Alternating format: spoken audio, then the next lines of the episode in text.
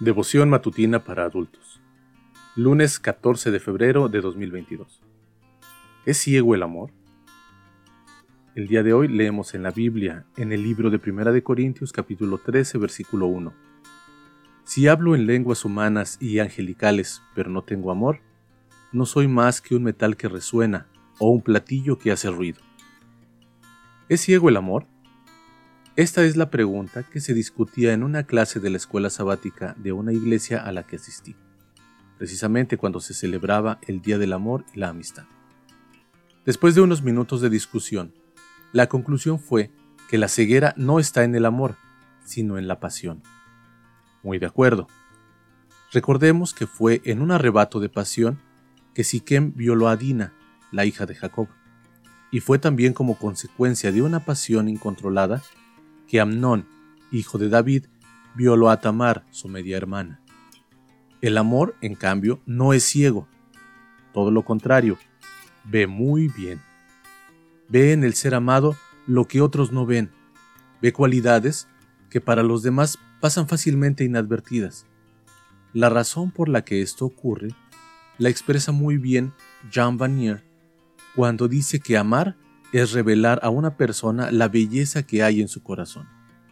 Es decir, la belleza de la persona está ahí, pero son los ojos del que ama los que la perciben.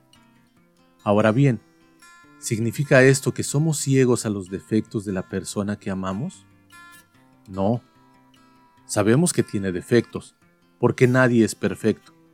Lo que sucede es que no permitimos que esos pocos defectos nos impidan percibir toda la belleza que hay en el corazón del ser amado. Para decirlo lisa y llanamente, ¿quién va a estar viendo defectos cuando hay tanta virtud, tanta bondad que ver? ¿Y quién va a querer hablar de uno que otro defecto cuando esa persona tiene tantas cualidades? Hoy es un buen día para dar gracias a Dios por nuestros seres amados. También lo es para decirles lo mucho que los amamos, lo mucho que significan en nuestra vida.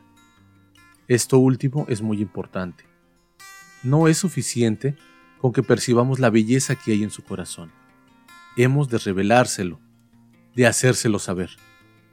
¿Por qué ha de ser así?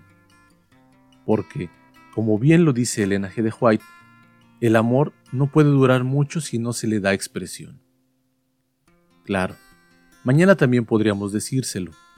Pero, ¿por qué dejar para mañana lo que podemos hacer hoy? Oremos.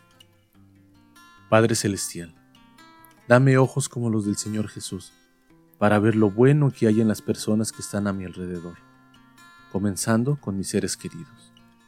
Y dame palabras amables, palabras de aliento para hacerles saber lo mucho que significan en mi vida. Amén.